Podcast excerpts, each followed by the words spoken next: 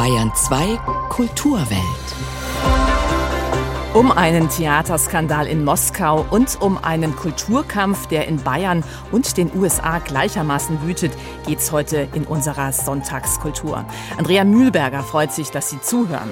Doch bevor wir uns fragen, warum die Behörden in Russland gerade vor allem gegen Frauen und Feministinnen vorgehen und warum Lesungen von Drag Queens für so viel Wirbel sorgen, ein in vielerlei Hinsicht enttäuschter Blick zurück auf die Megaschau gestern Abend in Liverpool, den Eurovision Song Contest. Kulturwelt. Das aktuelle Feuilleton auf Bayern 2. Er war nicht dabei beim ESC. Die Songs von BC Camplight sind nichts für schwache Gemüter. Wenn er eine neue Platte mache, warte er eigentlich immer, bis ihm etwas Schreckliches passiere, hat der Songschreiber und Multi-Instrumentalist aus New Jersey mal in einem Interview gesagt. Diesmal ging während der Aufnahmen zu seinem neuen Album die Beziehung zu seiner großen Liebe in die Brüche. Ja, und so stecken in The Last Rotation of Earth jede Menge innerer Kämpfe, Schmerz, Wut, aber auch ein dickes Trotzdem. So ist eben die Welt.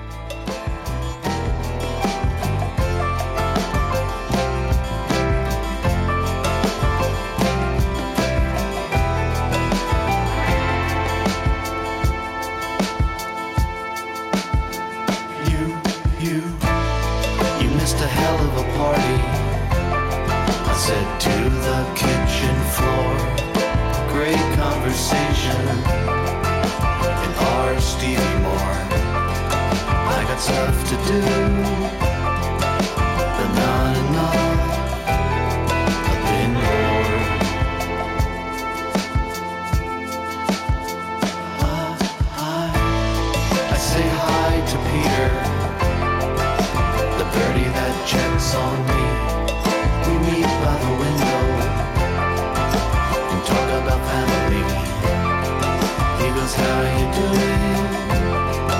I say, haven't you heard?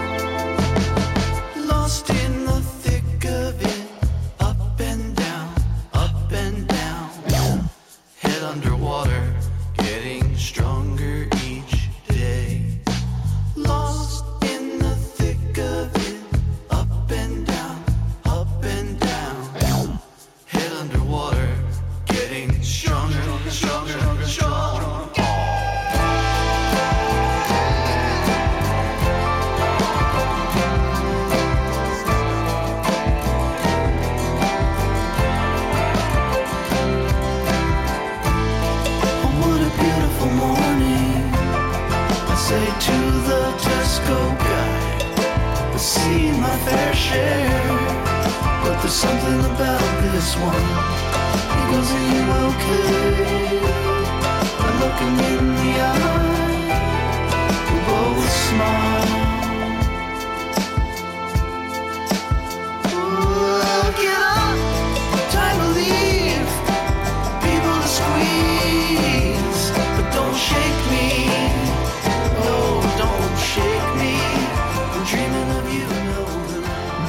Rotation of Earth, der Titelsong aus dem neuen Album von Drama King BC Camplight.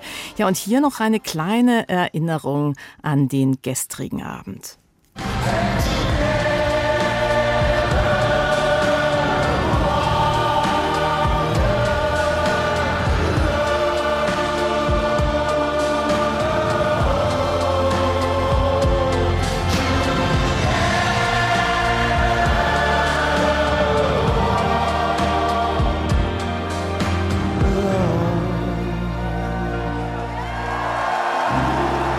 Gänsehautmoment beim Eurovision Song Contest. Duncan Lawrence singt You'll Never Walk Alone. Der Saal kocht, alle gehen mit. Klare Botschaft, wir lassen die Ukraine auch weiterhin nicht alleine in diesem Krieg. Ja, und trotzdem, wer das Mega-Event vor dem Bildschirm live mitverfolgt hat, der dürfte sich schon ein wenig gewundert haben, wie wenig politisch die Schau im Vergleich zum Vorjahr doch daherkam. Begonnen hatte es mit einem Maulkorb für den ukrainischen Präsidenten Zelensky, der nicht mal von der Videoleinwand grüßen durfte. Dabei hatte die Ukraine letztes Jahr den Song Contest doch eigentlich gewonnen, konnte ihn aber kriegsbedingt nicht ausrichten. Von diesem Krieg war überhaupt wenig zu sehen. Stattdessen war wieder viel die Rede von Punkten und Platzierungen. Aus Liverpool Dave Jörg.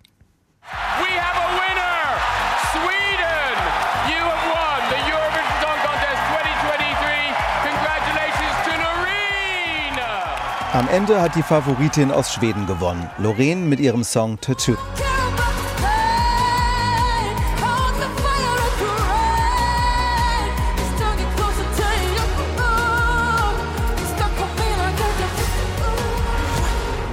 Schon seit Monaten hat sie bei den Wettbüros auf Platz 1 gestanden und am Schluss hat sie tatsächlich die meisten Punkte aus Jurywertung und Zuschauerabstimmung zusammen.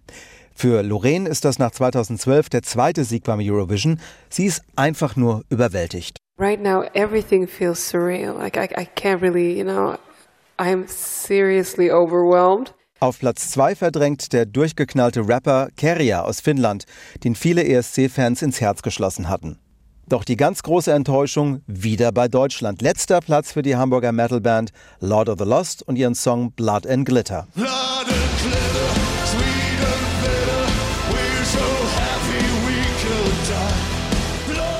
Ein super Auftritt zwar mit Pyrotechnik, Flammenwerfern und viel Kraft in der Stimme, doch hat alles nichts genutzt. Insgesamt 18 Punkte nur und damit Schlusslicht. Sänger Chris Harms ist ziemlich ratlos. Also mit den letzten haben wir echt nicht gerechnet. Wir wissen nicht, woran es gelegen hat. Die große Frage ist jetzt, wen schicken wir denn nächstes Jahr? ESC-Kommentator Peter Urban hatte sich für seine letzte Show ein besseres Abschneiden der Deutschen gewünscht, doch daraus ist nichts geworden. Aus Sicht der Eurovision-Veranstalter ist die Show ein voller Erfolg. Es gab Promi-Auftritte in der Abstimmungspause vom britischen ESC-Sänger Sam Ryder aus dem letzten Jahr. Er hat seinen neuen Song Mountain gesungen, begleitet von Queen-Schlagzeuger Roger Taylor. Björn von ABBA spricht im Videoeinspieler darüber, wie der ESC das Leben der Musikschaffenden auf den Kopf stellen kann. The lives of some of the acts that you've seen tonight could be about to change forever. Liverpool hat den Song Contest wegen des Krieges für die Ukraine ausgetragen. Das Kalush Orchestra, der ESC-Gewinner aus 2022, durfte zum Start der Show nochmal singen. Auch zwischendurch bleibt das Land mit blau-gelben Farben und kleinen Gesten präsent.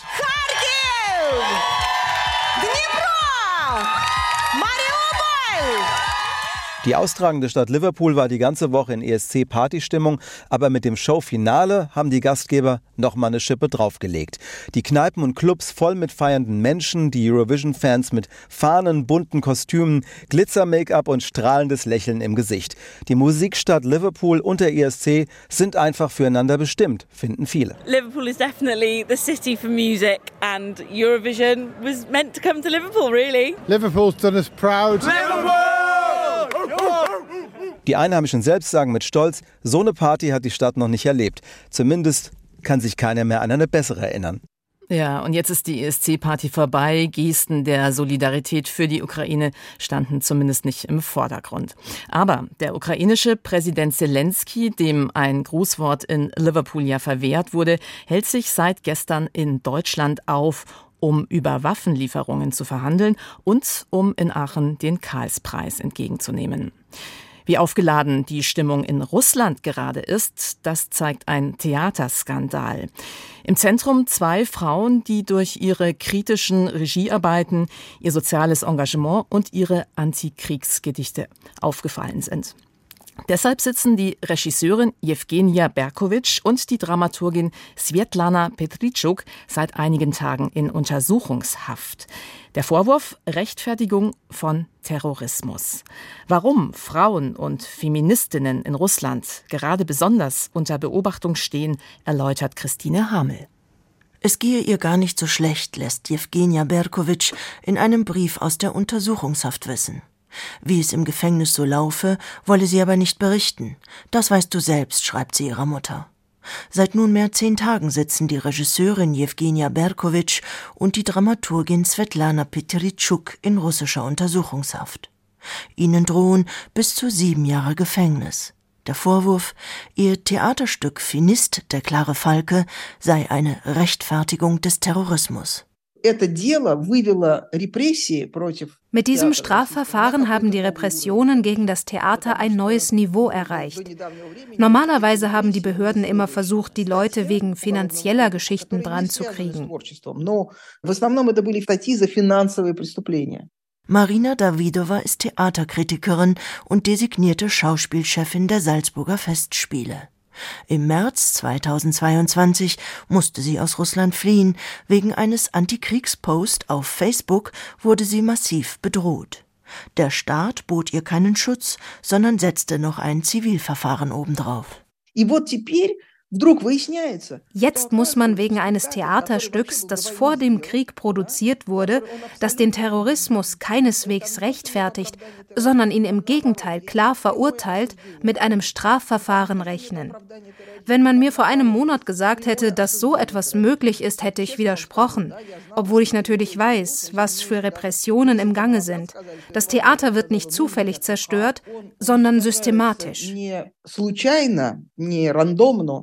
а очень последовательно.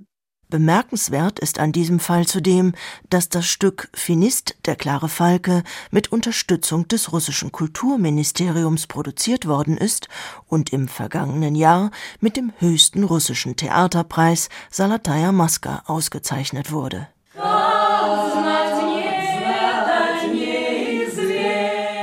Finist, der klare Falke, handelt von Sinnsuche, Fanatismus, Liebe und Verblendung.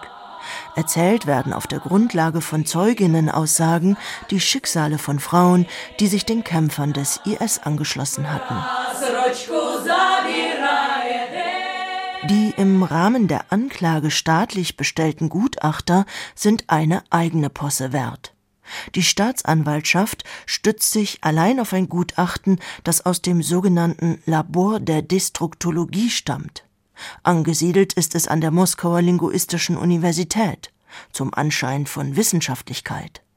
Erstellt wurde das Gutachten von dem, Zitat, Destruktologen Roman Silantjew, ein Religionswissenschaftler, der die Destruktologie begründet hat, der Linguistin und Destruktivistin Galina Schisreeva und der Destruktivistin, klinischen Psychologin und Soziologin Jelena Samuszewski. Im Netz gab es erwartungsgemäß viel Häme für dieses sagenhafte Destruktionstrio.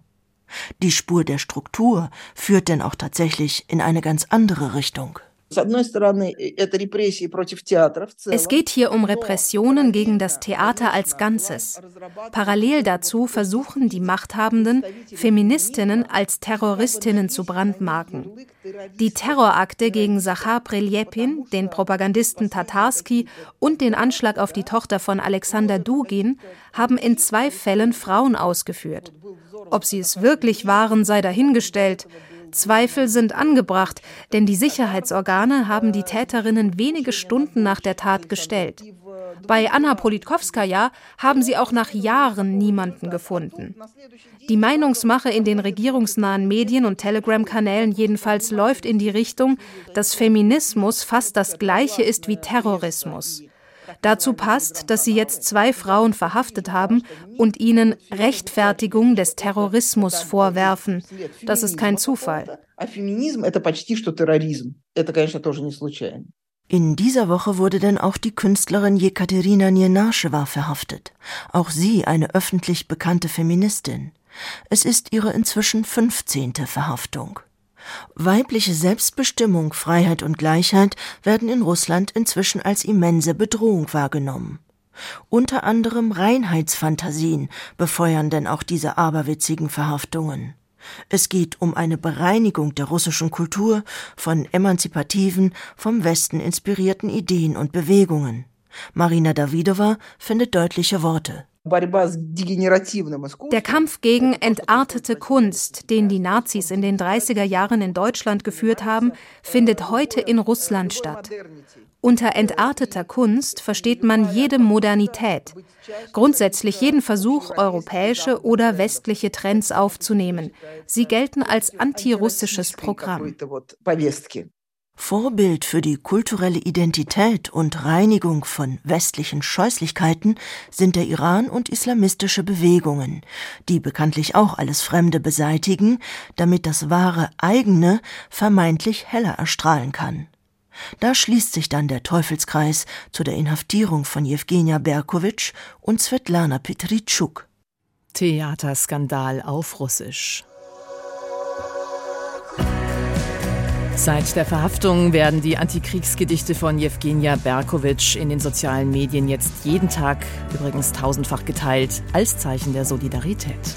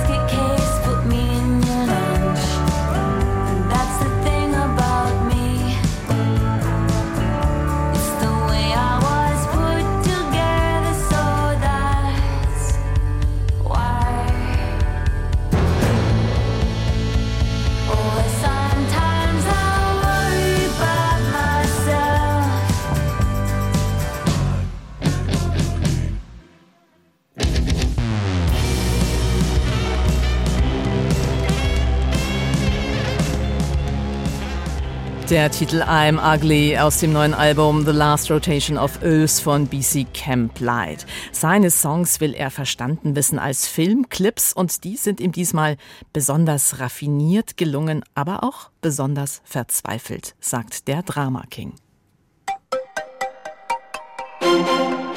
Kulturwelt. Das aktuelle Feuilleton auf Bayern 2. Teile der CSU und Freie Wählerchef Aiwanger haben offenbar ein gemeinsames neues Lieblingsfeindbild, die Drag Queens. Eine für Mitte Juni geplante Kinderbuchlesung in München mit Drag Queens schlug diese Woche jedenfalls maximal hohe Wellen. Aiwanger sprach von Kindswohlgefährdung, sogar von Pädophilie. Und CSU-Generalsekretär Huber warnte davor, Kinder durch, Zitat, woke Frühsexualisierung zu indoktrinieren. Dieser Kulturkampf, der tobt nicht nur in Bayern, auch in den USA werden Gefechte um Bibliotheken, ihre Bücherbestände und Lesungen ausgetragen. Sogenannte Library Wars, bei denen konservative Weltbilder und die Werte der LGBTQ-Plus-Community aufeinanderprallen. Die Community, die sich gerade in Los Angeles zur weltweit größten Drag-Messe trifft, beobachtet das mit Sorge. Katharina Wilhelm. This is my daughter. She's six. She was so excited to come today, and she's literally been around drag queens since she was a baby. Olivia Shaper und ihre sechsjährige Tochter stehen am pinken Teppich in einer riesigen Kongresshalle in LA und beklatschen die vorbeilaufenden Drag Queens die in ihren Paillettenkleidern turmartigen Frisuren schleppen und Roben um die Wette glitzern.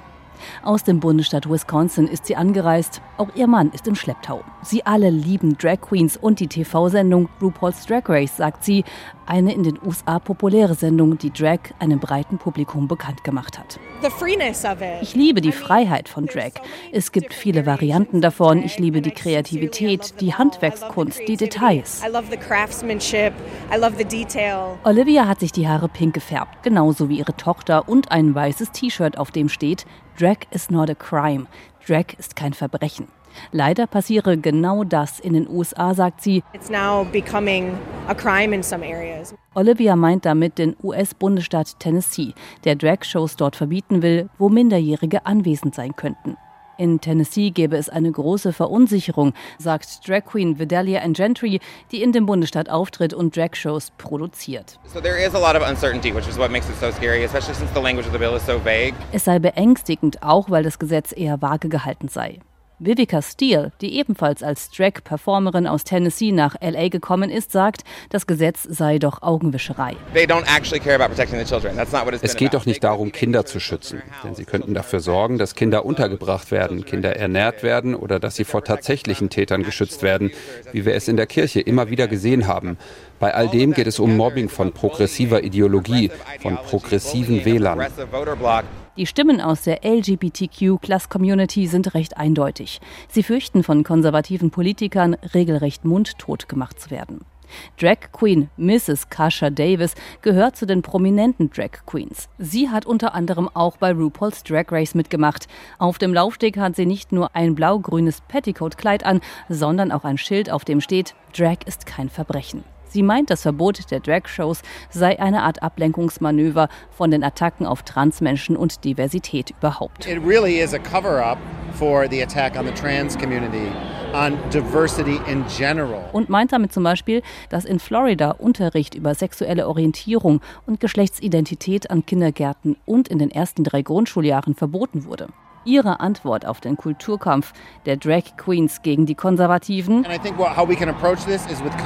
Also Freundlichkeit. Man müsse ja nicht immer alle Lebensentscheidungen eines anderen Menschen verstehen, sagt sie und klimpert mit ihren überlangen angeklebten Wimpern. We don't have to understand everything about someone else's life experience, but we can certainly respect it. Aber man könne sie doch wenigstens, sagt sie, respektieren.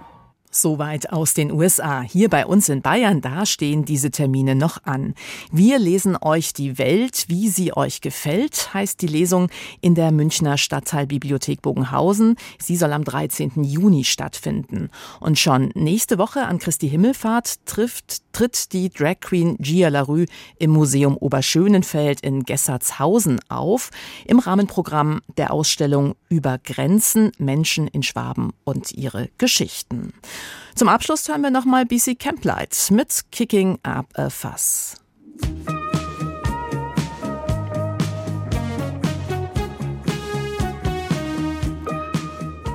Andrea Mühlberger sagt im Namen des Teams Danke fürs Zuhören. Morgen früh um halb neun dann die nächste Ausgabe der Kulturwelt.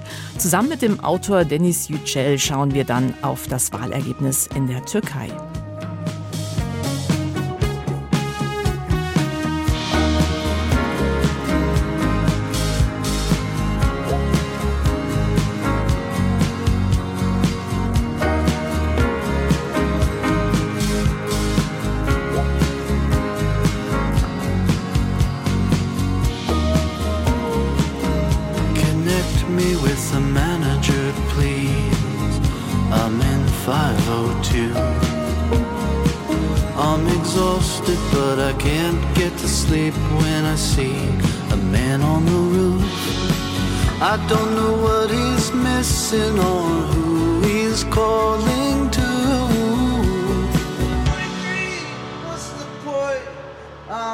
Dickinson's real deal in a flea bag joint.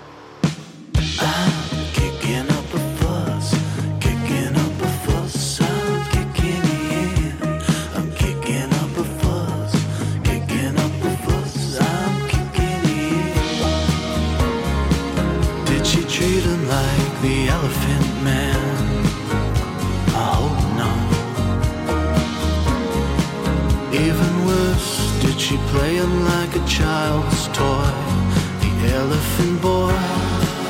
I bet he's talking